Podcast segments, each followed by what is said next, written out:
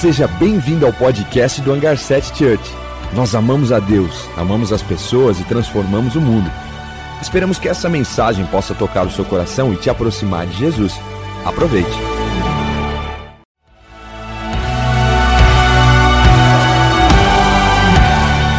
Seja bem-vindo ao podcast do Hangar 7 Church. Nós amamos a Deus, amamos as pessoas e transformamos o mundo. Esperamos que essa mensagem possa tocar o seu coração e te aproximar de Jesus. Aproveite.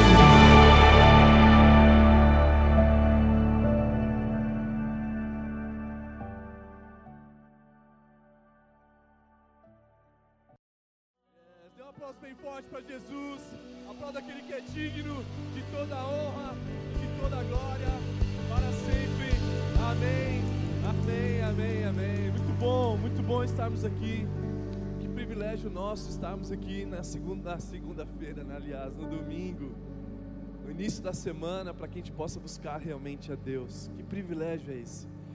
E juntos nós queremos, eu te motivar, nós orarmos juntos por essa palavra, por essa nova série que está começando hoje, o melhor caminho.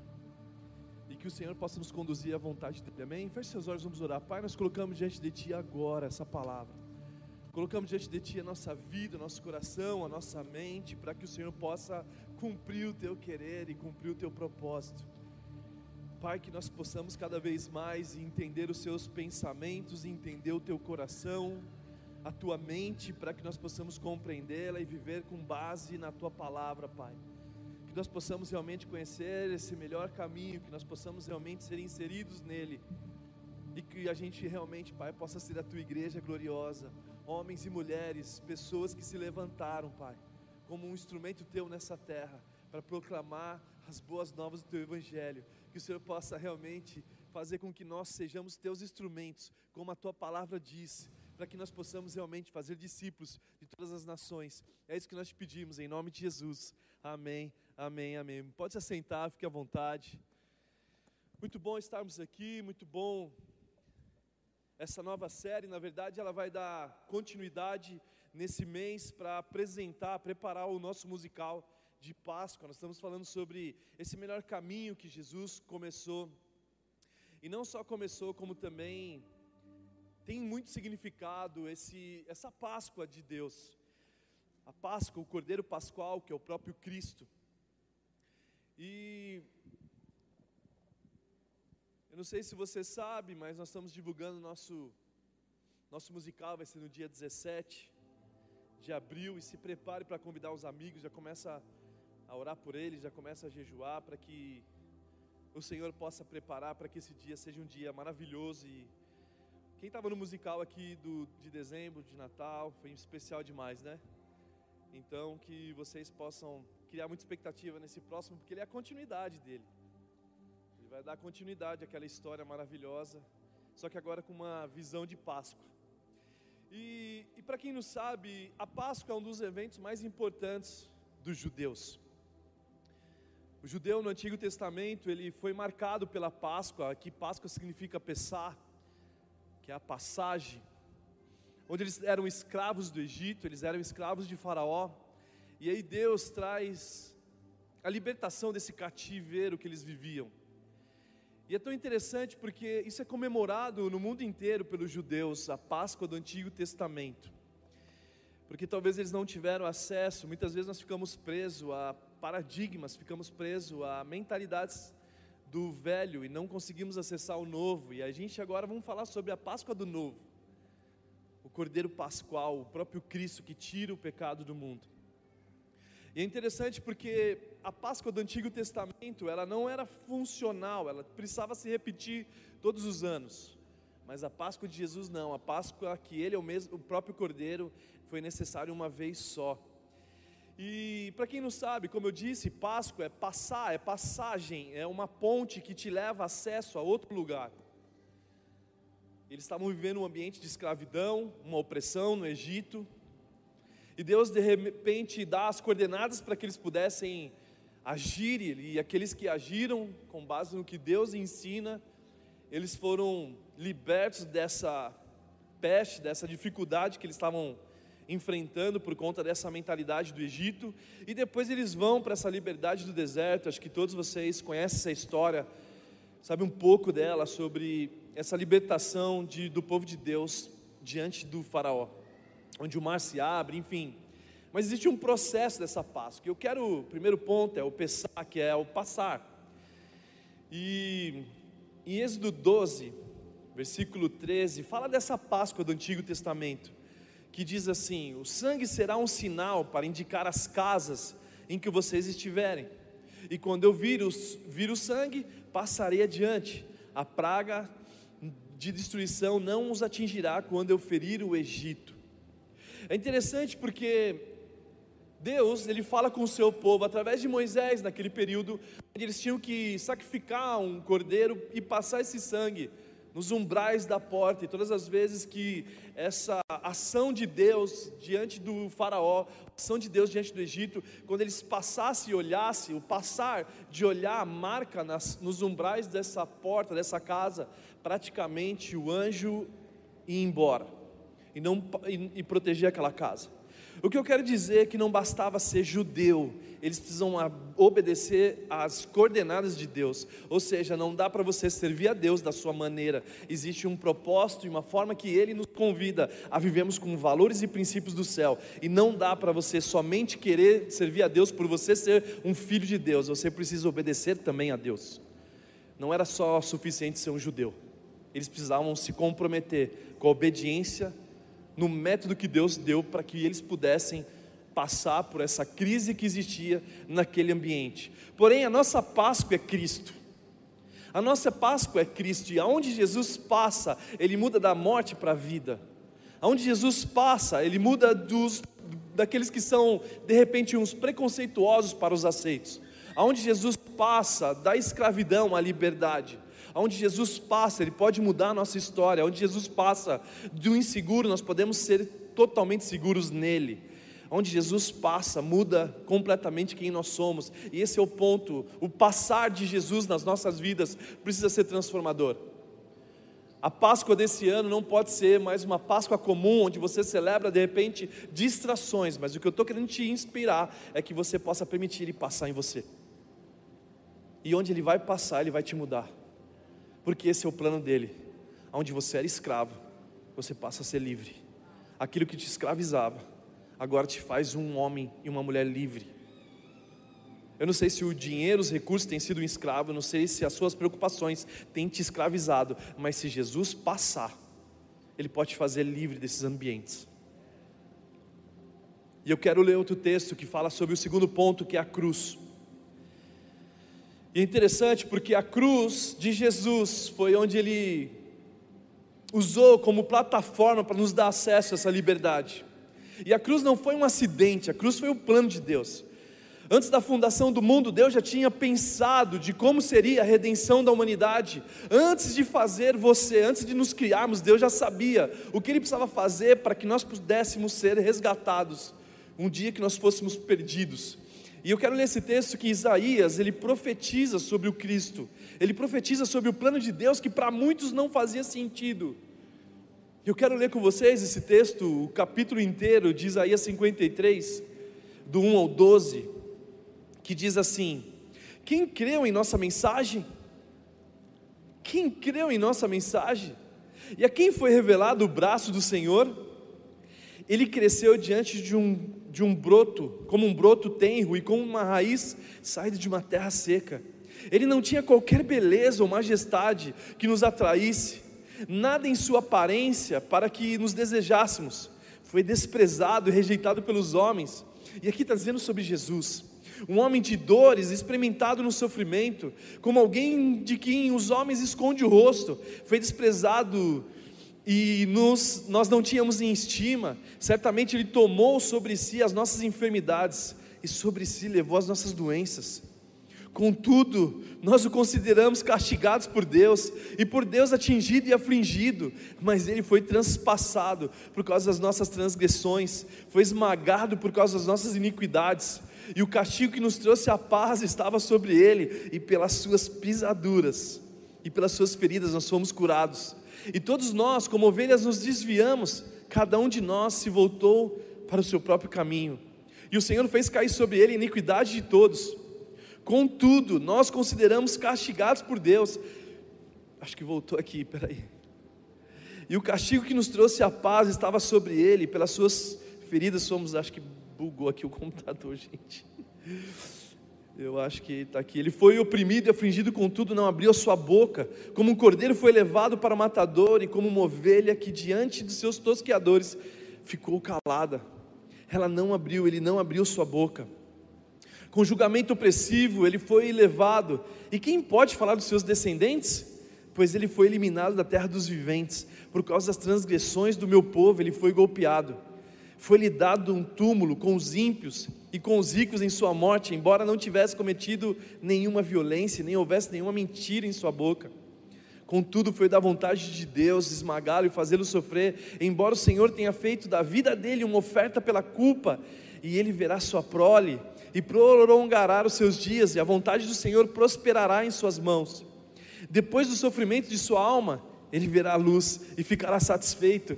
Pelo seu conhecimento do meu servo justo justificará muitos e levará a iniquidade deles. Por isso eu lhes darei uma porção entre os grandes. E ele dividirá os despojos como os fortes, por, porquanto ele derramou sua vida até a morte. Ele foi contado entre os transgressores, pois ele levou o pecado de muitos e pelos transgressores intercedeu. Sabe, quando nós lemos essa história de Isaías, e olhar o reflexo de Jesus, um homem que não tinha nada que pudesse condená-lo. Ninguém imaginava que esse era o plano de Deus de fazer com que o seu próprio filho pagasse o preço para que os injustos se tornassem justos diante de Deus. Quando nós olhamos para a cruz de Jesus, observamos que o plano dele, aquele que foi desprezado, aquele que foi ignorado pela sociedade, aquele que a sociedade é, apedrejava ele, aquele que a sociedade cuspia nele, aquele que a sociedade, os soldados levaram ele para a cruz, esse que foi ignorado por cada um de nós, quando nós menos esperávamos, esse era o plano de Deus para trazer redenção, para perdão dos nossos pecados e os nossos erros. E por isso que quando nós olhamos para esse texto e observamos o que acontece naquele ambiente, facilmente nós começamos a entender que a Páscoa nada mais é do que a expressão do amor de Deus por toda a humanidade. É o significado do João 3,16, aonde ele fala que Deus amou o mundo de tal maneira que deu tudo o que ele tinha por nós a cruz era necessário para que Jesus pagasse a dívida que talvez nós nem imaginávamos que tínhamos dívida com o céu. Porque cada um de nós escolheu o nosso próprio caminho, cada um de nós seguiu a nossa própria maneira, do nosso próprio jeito. Desprezamos, ignoramos o Cristo. É interessante porque a cruz não era um plano de marketing, a cruz não foi um escape, a cruz realmente era o plano único de Deus antes da fundação do mundo. A cruz nos dá acesso àquilo que você jamais teria acesso se fosse pelo seu mérito. Por isso que quando nós passamos pela Páscoa, facilmente nós entendemos que na nossa mente nós precisamos entender que algo aconteceu lá, naquela cruz, que a nossa dívida foi paga Interessante porque muitas vezes estamos querendo falar sobre a segunda volta de Jesus, mas muitas vezes nós não entendemos nem o que aconteceu na primeira, o estar pago. E na cruz o Criador substituiu toda a humanidade. Na cruz o Criador substitui toda a humanidade que se rebela contra Ele um Deus que sabia que precisava algo vir do céu para que o povo voltasse para Ele, e é por isso que é pela fé, é por isso que nós precisamos crer na mensagem, porque se você não crê na mensagem, você continua pensando como escravo, ao invés de ser livre. Onde a humanidade pensava que a culpa era dele, mas na verdade você era a recompensa de Jesus. Jesus ele caminha para a cruz como um rei caminha para o seu trono, porque ele sabia que você era a sua recompensa. Talvez nós não olhávamos dessa forma, talvez a gente não pensava dessa forma, mas nada mais é do que a cruz é porque você era a recompensa dele, e por isso que ele se entregou, sem parar para pensar, sem abrir sua própria boca. Em Colossenses fala sobre esse triunfo. Em Colossenses 2, do versículo 13 ao 15, diz assim: Quando vocês estavam mortos em pecados e na incircuncisão da sua carne, Deus o vivificou com Cristo. Ele nos perdoou todas as transgressões e cancelou a escrita de dívida que nos constitinha em ordenanças e que nos era contrária. Ele removeu pregando na cruz e, tendo despojado os poderes, autoridades, fez dele um espetáculo público, triunfando sobre eles na cruz. Ali foi aonde Deus virou o jogo Ali foi onde Deus ele vira o jogo, porque o inimigo pensava que estava vencendo Jesus na cruz, e aí na verdade ele estava fazendo com que a redenção da humanidade acontecesse naquele mesmo lugar. E por isso que nós precisamos entender o que Isaías está dizendo, que as nossas enfermidades foi levada por causa das suas pisaduras, nós somos sarados. E talvez nós não entendemos que as nossas enfermidades, doenças emocionais, ansiedade, depressão, isso na cruz ele triunfou. E por que nós não acessamos isso a partir dessa mensagem da fé, de nós cremos, se é a tua palavra que está dizendo isso, Jesus, eu quero realmente usufruir disso. Muitas vezes eu continuo escravo de uma coisa que Ele já me libertou. Porque Ele levou o castigo que estava sobre nós, e quantos de nós continuamos pensando que ainda somos aqueles devedores que, por causa do sofrimento que nós passamos, eu nunca me esqueço. Um amigo que ele muitos anos, ele teve um acidente de carro. E ele tendo testemunho, conversando comigo, ele falou assim: Juan, você sabe que Deus me colocou nessa cadeira de roda, né? Eu falei para ele assim: Cara, não entendi. Não, você sabe que foi Deus que me colocou nessa cadeira de roda, porque senão eu não tinha mais jeito. Eu falei, não, não, mas conta melhor essa história. Como que aconteceu isso? Cara, eu estava numa balada, chapado, bebi demais e saí com um carro turbo. E aí eu. eu falei, o que, que você está me dizendo que você está colocando Deus nesse problema seu? Na irresponsabilidade sua, você está querendo inserir Deus.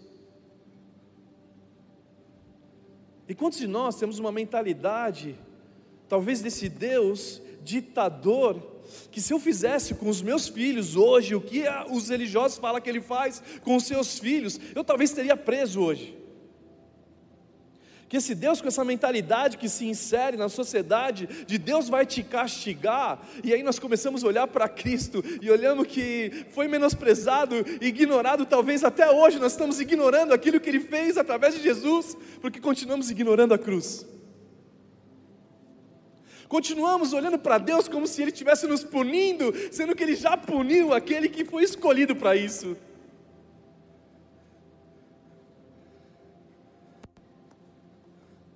O problema não é esse.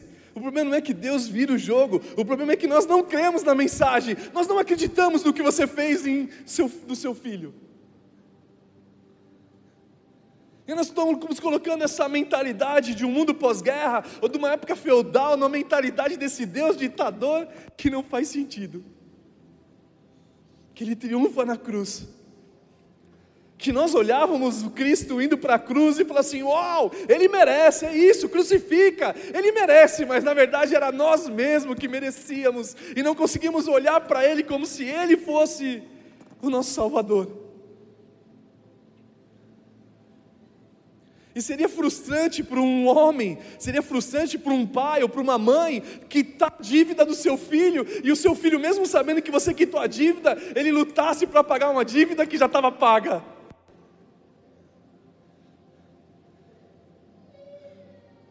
E aí nós não cremos nessa mensagem.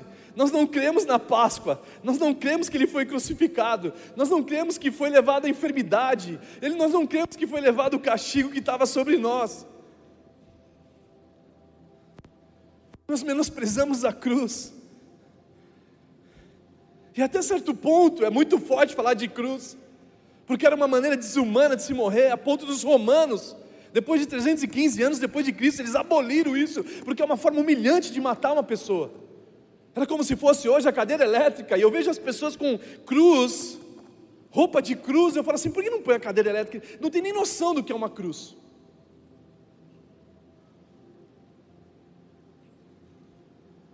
E talvez não tenha a ver com a cruz, tem a ver com Jesus nela. Não tem a ver com você nela, mas tem a ver com Cristo nela. Por isso que quando nós olhamos essa mensagem desse Deus, que talvez esse Deus punitivo, esse Deus que é pregado nas religiões, que ele nos pune, ao invés de nos educar, ao invés de ser a pedagogia do céu nas nossas vidas, dizendo: ei, vai por esse outro caminho. Nós pensamos que o prazer dele é como o nosso prazer. Aí nós queremos diminuir a nossa teologia para poder punir a sociedade. E o avivamento da igreja não é só os bares fechar, não. É o fórum da cidade fechar. Porque não tem mais confusão entre os cristãos. Eles aprenderam a olhar da forma que o céu olha. Felizes são os pacificadores, porque serão chamados filhos de Deus. Felizes são os misericordiosos, porque alcançarão misericórdia. Felizes são vocês e aí a faculdade do céu é amar os seus inimigos. Ei, antigamente, lá na Páscoa de Moisés, era olho por olho e dente por dente, mas agora vocês vão amar aqueles que o odeiam, que o perseguem, porque amar quem ama vocês, que diferença alguma vai fazer? Mas onde estão os cristãos que estão amando aqueles que nos perseguem? Ao contrário, a gente está vomitando na internet, querendo exigir do mundo um comportamento cristão, ao invés de alcançar eles. Ah, nós vamos processar o Netflix, ao invés de ganhar, alcançar o dono da Netflix e levar ele até Jesus. Então a nossa crise é porque nós não entendemos sobre o passar, nós não entendemos sobre a cruz de Jesus.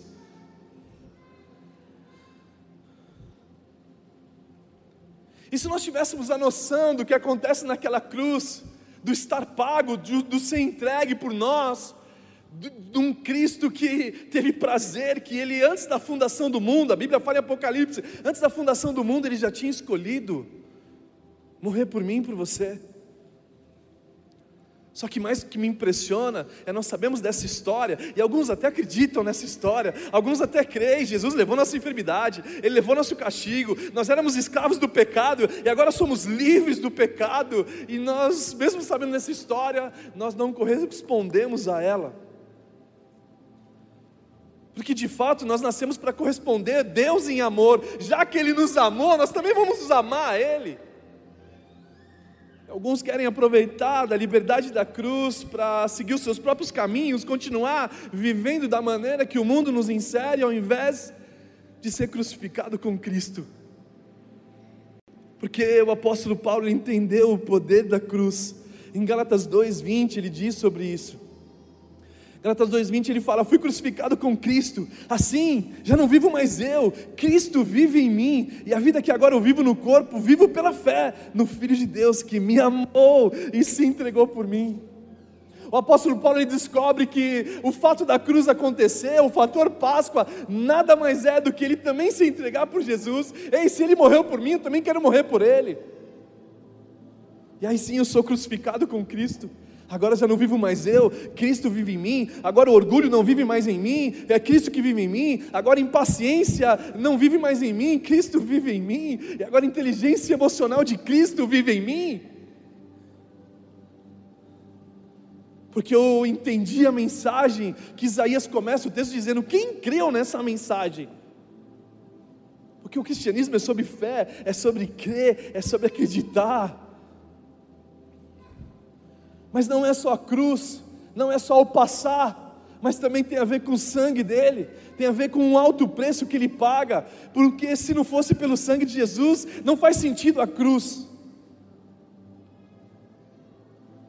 Precisou ele padecer, precisou ele sofrer, precisou ele passar a pagar um alto preço por cada um de nós, como diz Efésios 1, do 7 ao 8, diz assim: Nele temos a redenção por meio do seu sangue, o perdão dos pecados, de acordo com a riqueza da graça de Deus, a qual Ele derramou sobre nós, com toda sabedoria e entendimento, com toda sabedoria e entendimento, ou seja, Ele não só nos traz o perdão de pecados, de acordo com a riqueza da graça, mas Ele também nos dá a sabedoria e entendimento para eu compreender o que realmente acontece com o sangue.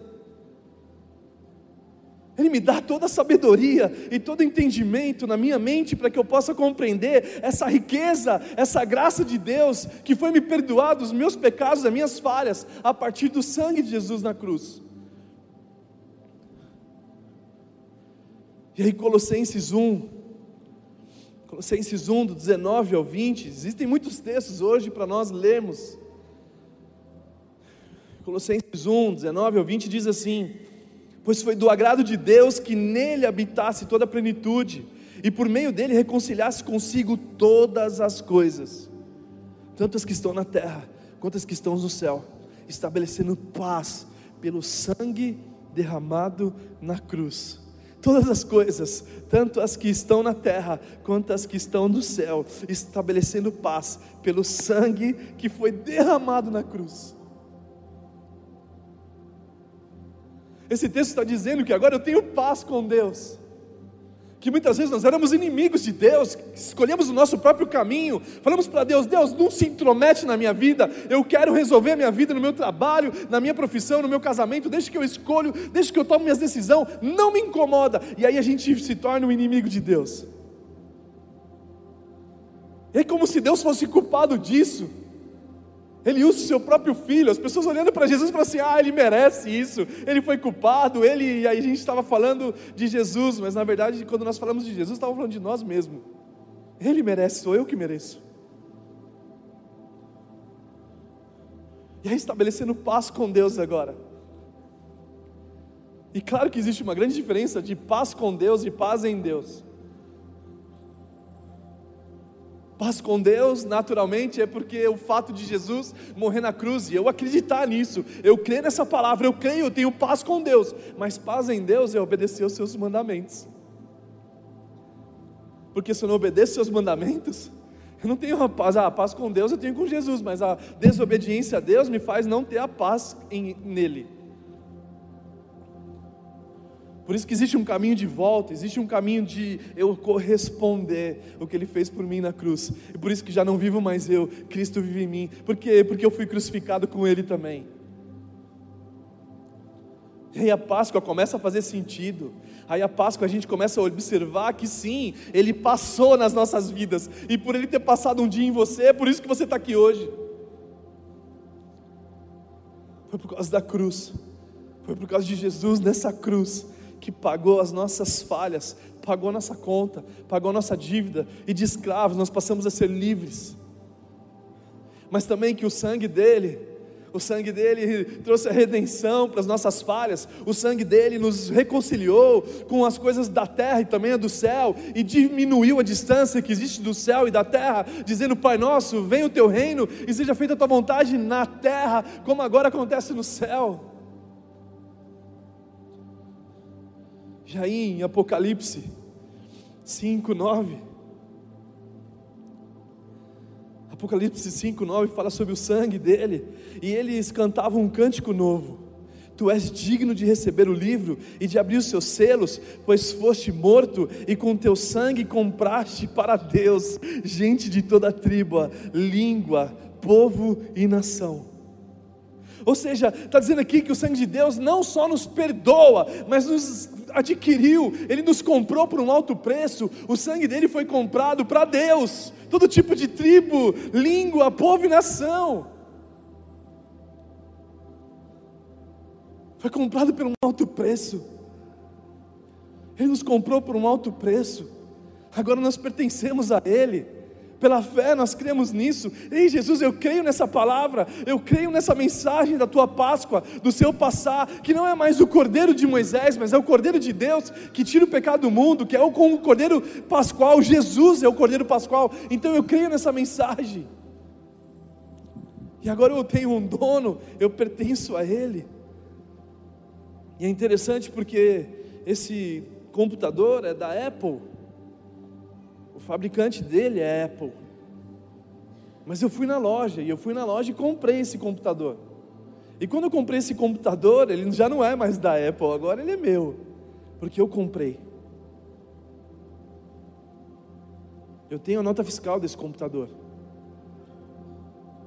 E foi exatamente isso que Jesus fez.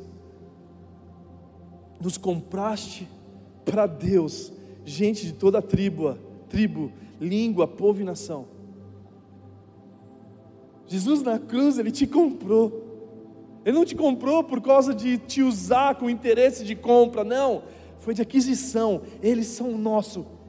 Eu trouxe eles de volta. Eles eram escravos do pecado. Eu libertei. Através do sangue, eles são limpos, livres de toda condenação. Mas agora também eles pertencem a nós para uma nova vida, para que eles possam ter liberdade, não ser mais escravo. Porque antigamente nós éramos escravos disso e cometíamos delitos e erros de forma que nós nem percebíamos isso. Hoje não, nós somos livres. Quando cometemos, é porque nós escolhemos tropeçar. E quando nós cometemos os erros, os pecados, é porque eu escolho fazer isso.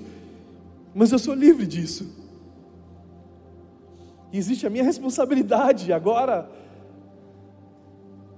de eu tomar decisões com base naquilo que Paulo falou, que eu fui crucificado com Cristo, que agora eu não quero mais pertencer a esse mundo porque ele me comprou e eu quero continuar pertencendo a ele, porque muitas vezes o computador que você compra, ele dá defeito, ele falha e você precisa levar para arrumar, e aí nós temos um advogado justo Jesus para nos interceder perante o Pai para corrigir e nos ajustar do defeito que existe em nós, que nós somos livres. E que nós nem percebemos que fomos livres.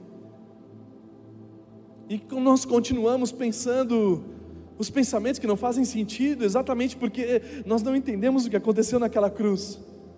E por não entender o que aconteceu na cruz facilmente, nós continuamos pensando de maneira errada, de maneira que não é a compatibilidade do céu. E às vezes o meu pensamento, o meu agir, é mais de um Deus ditador, é mais de um Deus punitivo, ao invés de um Deus que escolheu o seu único filho, que antes da cruz, único filho, depois da cruz, primogênito, primeiro de muitos. Algo acontece na cruz. Algo aconteceu naquela cruz. E que muitos de nós não cremos nessa mensagem. E que muitos de nós menosprezamos essa mensagem. Por isso que a W. Tozer falou, e a gente tem falado muito aqui, aqui ela tem falado muito sobre isso. A maneira que eu penso de Deus, ela precisa ser compreendida da maneira de um Deus totalmente bíblico, um Jesus bíblico, para que eu possa escolher como eu vou viver minha vida, porque isso interfere as escolhas que eu faço, a educação dos meus filhos muitas vezes, porque muitas vezes nós estamos querendo chacoalhar nosso filho, ser punitivo com ele, sendo que o Deus que nós conhecemos, Ele é pedagógico, Ele nos ensina, Ele, com muitas traduções erradas da maneira de interpretar o texto em grego, que diz Deus castiga aquele que Ele ama, e o texto original está dizendo que Ele corrige aquele que Ele ama. E correção é correção de um GPS. Eu não sei se vocês têm o GPS. Muitas vezes eu sou teimoso, eu estou viajando no carro e aí ele fala, vira à direita, vira à direita. Eu nem quero saber do vira à direita. E eu passo direto no caminho, daqui a pouco ele recalculando a sua rota. Quem passa por isso, gente? Quem é teimoso assim? Mas nós aprendemos que quando nós erramos, nós voltamos lá no final da fila. Mas o GPS não, o Espírito Santo ele recalcula a rota, ele te corrige no meio do caminho, fala assim: Ei, você está indo para o caminho errado, vem para esse aqui. É uma correção de um Deus que é capaz de usar até uma mula para falar com o Balaão: Ei, não faça isso, seu jumento. A mula chamando o outro de jumento. E por muitas vezes eu não entender o que acontece naquela cruz. Eu continuo o meu relacionamento com Deus com um peso, um relacionamento de pressão, ao invés de um relacionamento de amor. De um verdadeiro amor lança fora o medo, e aí eu permito sim ele passar, passar na minha mente, passar no meu coração, passar em quem eu sou, para me trazer de volta os valores e os princípios do que ele me fez, conforme a imagem e semelhança dele.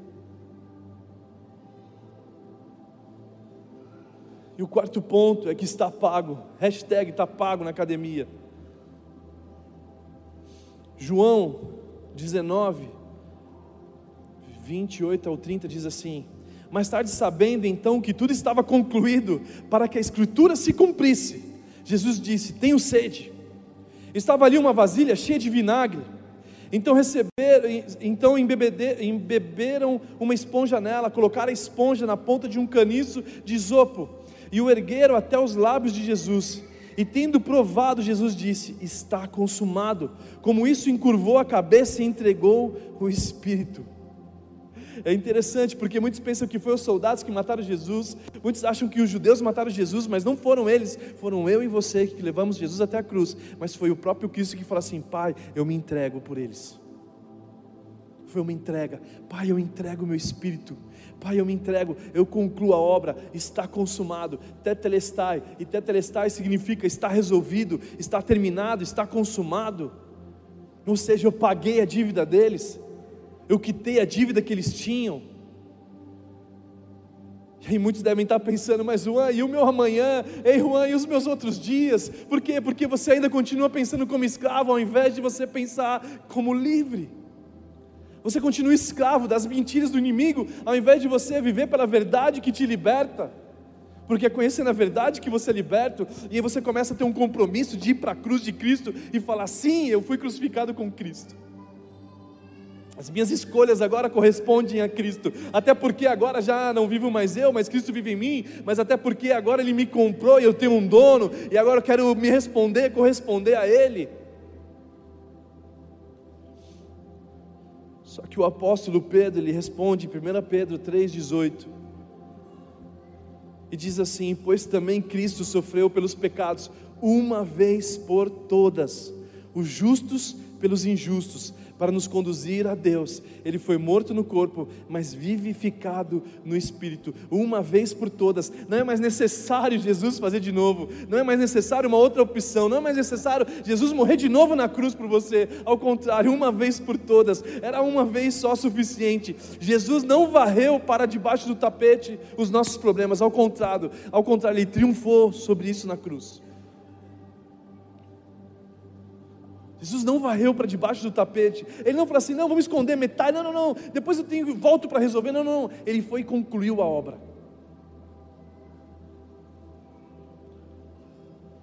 E quando ele conclui a obra, ele não só nos conclui, mas como nos justifica. Que é o quinto ponto dessa mensagem para nós encerrarmos. Romanos 4, 25 diz assim: e ele foi entregue à morte por nós, por os nossos pecados, e ressuscitado para a nossa justificação. Ele só ressuscitou para nos justificar, ele ressuscitou para avisar: ei, eu paguei a dívida de vocês. Um justo morreu por todos os injustos, chamado Jesus. E Romanos 3, do 21 ao 26, diz assim: Mas agora se manifestou uma justiça que provém de Deus ela provém de Deus. Porque muitos estão confundindo e dizendo assim: sim, Juan, Deus é amor, mas Ele também é justiça. Mas Tiago fala que a justiça do homem não produz, a ira do homem não produz a justiça de Deus. Que a justiça de Deus foi feita no justo, chamado Jesus. E é totalmente diferente da nossa, é totalmente diferente desse mundo que realmente é olho por olho e dente por dente. E diz assim: Mas agora se manifestou uma justiça que provém de Deus independente da lei, da qual testemunhamos a lei e os profetas, justiça de Deus mediante a fé em Jesus Cristo, para que todos aquele que crê, não há distinção, pois todos falharam, todos pecaram, estão destituídos da glória de Deus, sendo justificados gratuitamente por Sua graça, por meio da redenção que há em Cristo Jesus. Deus ofereceu como sacrifício para propiciação, mediante a fé, pelo seu sangue, demonstrando a Sua justiça e em sua tolerância havia deixado impunes os pecados anteriormente cometidos, mas no presente demonstrou a sua justiça, a fim de ser justo e justificador daqueles que têm a fé em Jesus. Justo e justificador de quem? Daqueles que acreditam em Jesus. A continuação desse texto, é claro, diz que o mérito não é nosso, o mérito é de Jesus que a justiça não vem dos homens, mas ela provém de Deus, ela veio desse Deus perfeito, desse Deus soberano, desse Deus que é amoroso, desse Deus que é justiça, desse Deus que as, os tributos de Deus são imensuráveis e que provém dEle. O problema é quando eu continuo vivendo não acreditando na cruz, não acreditando em Jesus na cruz, eu não acreditando no sangue dele que me lava, que me purifica, que me comprou, que a Bíblia fala que me aproxima dele, que não me rejeita, não me exclui, ao contrário, me dá o acesso que eu não tinha se não fosse por Jesus. E por isso que há uma confusão no mundo, dizendo que todos os caminhos levam a Deus. Ah, todos os caminhos levam a Deus. E eu fico imaginando, se eu for no aeroporto entrar em qualquer avião, vai para todos os caminhos. Não, cada avião tem um destino. Mas quando nós olhamos a palavra de Deus em Romanos, Romanos 2 fala que realmente, praticamente todos os caminhos levam a Deus, porque todo ser humano vai chegar diante de Deus um dia. Escolhendo ou não, todo mundo vai chegar diante de Deus. A única diferença aqui, quando nós olhamos para a Páscoa, quando nós olhamos para Jesus, quando Tomé, chamado de João 14, ele pergunta: Mas me mostre o caminho. E aí Jesus ele fala que ele é o caminho, a verdade e a vida. Ninguém vem ao Pai senão por mim. Sim, todos os caminhos levam a Deus, porque diante de Deus todos nós vamos chegar. A diferença é que nós entendemos que Jesus é o caminho, que Ele é a verdade, que Ele é a vida. Nós não vamos chegar diante de Deus, nós vamos chegar diante do Pai. E quando nós chegarmos diante do Pai, Ele vê Cristo em nós. E quando chegamos diante de Deus, não vai ser o diante de Deus, vai ser diante de Pai. Ei, Pai, nós chegamos. Não pelo nosso mérito, mas o mérito de Jesus. Não por causa do meu sangue, mas porque o sangue de Jesus. Não por causa da cruz que eu carreguei, mas sim por causa da cruz de Jesus que foi pago, tetelestai, concluir. Pai, eu paguei a dívida deles. Então agora eu olho para Deus sem culpa, eu olho para Deus como um pai, eu falo assim: Pai, você sabe das minhas falhas e me ajuda cada vez mais, de glória em glória, a ser transformado conforme a imagem que eu contemplo na tua face. Ei Deus, você sabe que não somos perfeitos, mas tu nos aperfeiçoa. Rei Deus, você conhece as minhas inquietações, você sabe dos problemas que eu me envolvo, você sabe das dívidas que eu, que eu faço, você sabe que muitas vezes o consumo tem me escravizado. Pai, eu quero ser livre porque eu creio na cruz de Jesus. Rei Deus, você sabe que eu tenho pavio curto, que eu vivo brigando com as pessoas e as brigas têm me escravizado. Ei, Pai, eu creio que você me libertou na cruz.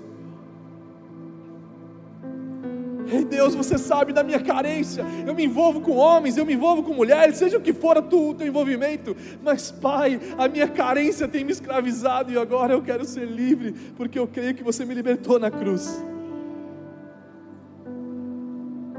Quantos de nós não cremos nessa mensagem? Quantos de nós menosprezamos aquilo que Jesus fez por nós? Quantos de nós somos inseridos nessa época feudal, onde nós temos que fazer algo para merecer? Sendo que é pela fé, sendo que é por crer. E aí, quanto mais eu me aproximo de Jesus, quanto mais eu corro para Ele, falei: Jesus, foi por você. E aí você começa a corresponder ao amor dele por, por aquilo que ele fez por você, porque é um amor que nos constrange, é um amor que nós não merecíamos, é um amor que todos pecaram. Não adianta falar que não, ah, eu não faço isso.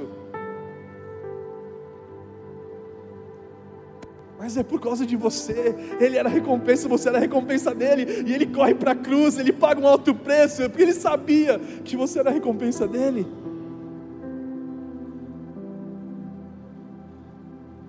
Em sua tolerância. E por isso que a Bíblia fala que o amor dele é paciente, o amor é bondoso, não procura os seus próprios interesses, mas não está dizendo do amor desse mundo, o amor eros, o amor filéu, o amor estorge, está dizendo do amor ágape, do amor sacrificial, de uma entrega, mesmo que nós não correspondêssemos a ela, ele nos amou. E se porque nós amamos, é porque primeiro nós somos amados por Ele.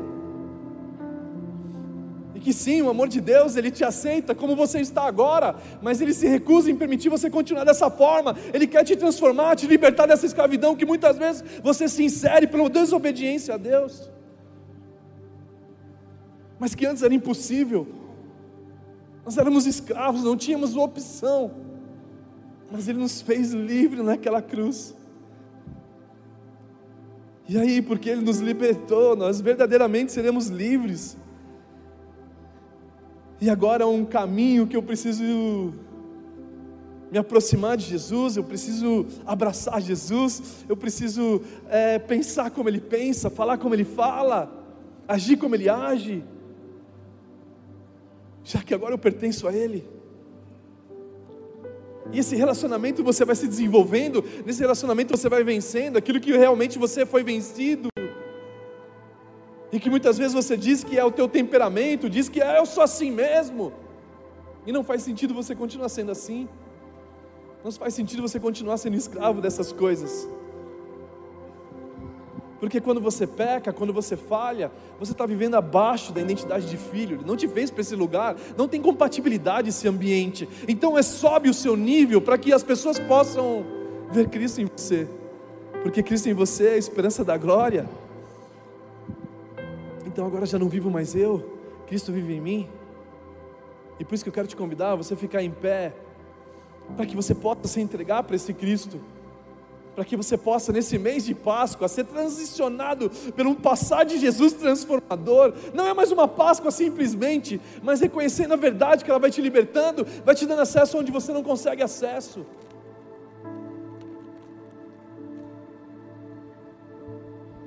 E aquilo que talvez hoje você entrou nesse lugar como escravo, Ele te fez livre.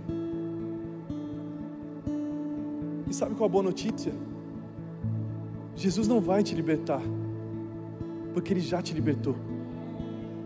Você só precisa mudar a mente e falar: Ai, Jesus, eu quero usufruir daquilo que você conquistou para mim na cruz. Eu quero usufruir dessas verdades da, da tua palavra e possa colocar em prática na minha vida, para que eu possa construir com você uma vida de liberdade.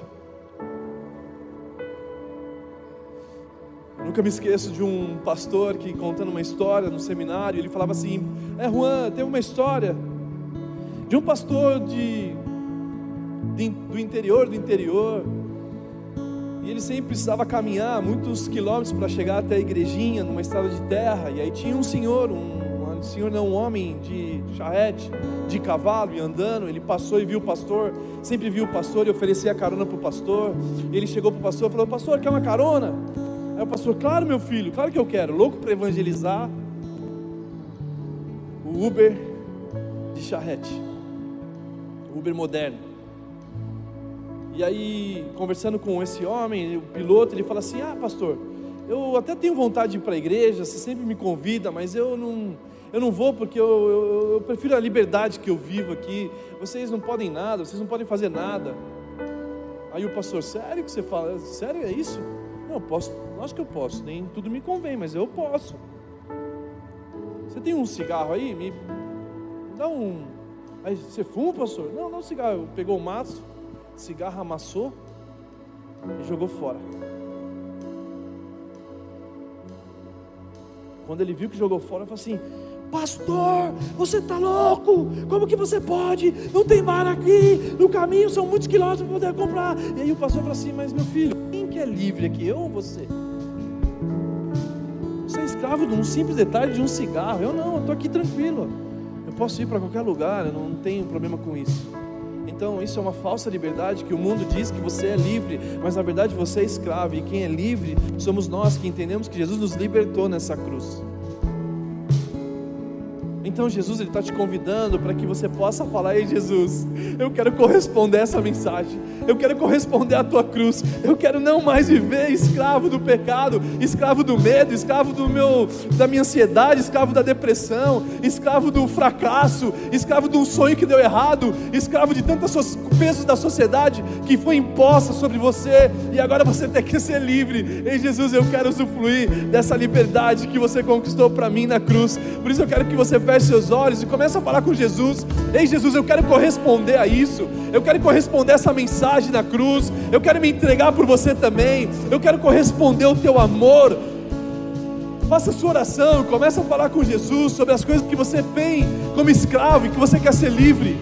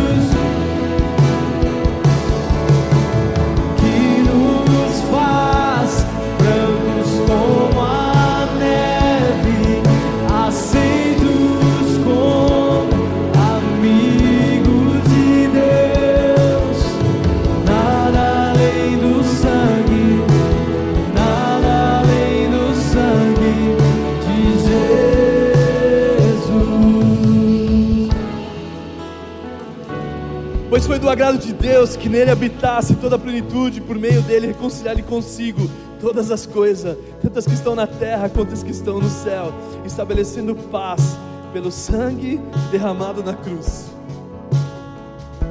Sabe, Jesus já sabia de tudo isso antes de você ter sido criado. E por isso que no momento da ceia, da última ceia, do último momento de Páscoa que o judeu estava celebrando naquele período, Jesus ele fala: Eu esperei ansiosamente por esse dia. Ele estava ansioso para fazer o ID, ele estava ansioso para ir para a cruz. Porque ele sabia que você era a recompensa dele. E por isso que a ceia não é um mérito nosso, é um mérito de Cristo. Por isso que a ceia não é sobre eu, Juan, é sobre Jesus por mim é sobre um Deus que amou a humanidade de tal maneira que se entregou por nós naquela cruz. É sobre uma ceia que tinha Pedro, é sobre a ceia que tinha Tomé, é sobre uma ceia que estava na mesa Judas e ninguém, ah, olha, analise você a si mesmo e depois toma, como Paulo falou, no sentido que muita gente aplica de forma errada. Porque o texto de Coríntios fala: examine-se, pois, o homem a si mesmo e depois coma. Eu olho para mim, eu me olho, eu me examino e eu olho para dentro de mim e falo assim: Ei Jesus, se não fosse por você eu não podia estar aqui. E depois o apóstolo Paulo ele continua dizendo que muitos que comem sem discernir o corpo, eles ficam com sono, eles ficam doentes e eles morrem. Tomar ceia sem discernir o corpo, muitas vezes vai te dar sono, doença e você vai morrer. E eu quero aqui te ensinar o que é discernir o corpo. Primeiro discernimento do corpo é que o corpo de Jesus levou toda a tua enfermidade, a doença que estava sobre você, ele levou, e você pode ser curado no momento de uma ceia. Você pode sair daqui curado hoje porque você não discerne o que acontece no corpo de Jesus, você continua com enfermidades, com problemas de todos os níveis, porque você não crê que na cruz levou toda a enfermidade. Depois discernir o corpo, que o castigo que estava sobre você foi colocado sobre ele, e você é livre para isso. E o terceiro e último ponto, discernir o corpo. O corpo, a igreja, a comunidade local estar juntos com Pedro, com Tomé, com pessoas diferentes. Que diferente time de futebol, que diferente mais maior que nos une do que nos separa. E aí nós podemos participar dessa ceia.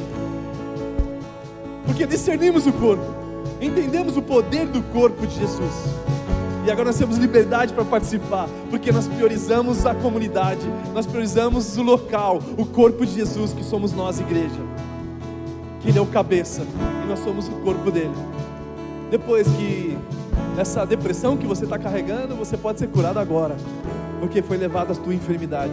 A sua ansiedade que não te faz dormir, que você não consegue dormir mais, simplesmente pelo fato do corpo de Jesus levar sobre ele o castigo estava sobre nós, as nossas enfermidades. E aí sim, nós entendemos que cada vez mais a ceia não é sua, a ceia é de Jesus. Por isso que fazer em memória não das suas falhas, mas fazer em memória de Jesus. É fazer em memória, ei Jesus, você é nosso super-herói. Foi por causa de você que eu estou aqui. Eu não tinha mérito suficiente para estar aqui, mas o Senhor me colocou nesse lugar. E por eu estar aqui, o meu desejo é se parecer com você. O meu desejo é me entregar a você. O meu desejo é para assim, Deus, como pode você ter me aceitado e me colocar na tua mesa? E você começa a ser transformado pelo amor dele, pela graça dele. Eu quero ler o último texto que diz em João 6, versículo 56. João capítulo 6, 56 diz assim: Todo aquele que come da minha carne e bebe do meu sangue permanece em mim e eu nele. Olha que poderoso esse texto, permanece em mim. Aqueles que ceiam, aqueles que não ficam fora da ceia, aqueles que não são, aqueles que, ah, não, eu não estou pronto para ceiar. Até porque, se você diz que você não está pronto, é porque você está pronto. Porque se você acha que você pode tomar ceia, você jamais vai poder. Mas quando você reconhece, ei Jesus, é por causa de você, facilmente você entende esse texto. E aquele que todo aquele que come da minha carne e bebe do meu sangue, permanece em mim e eu nele.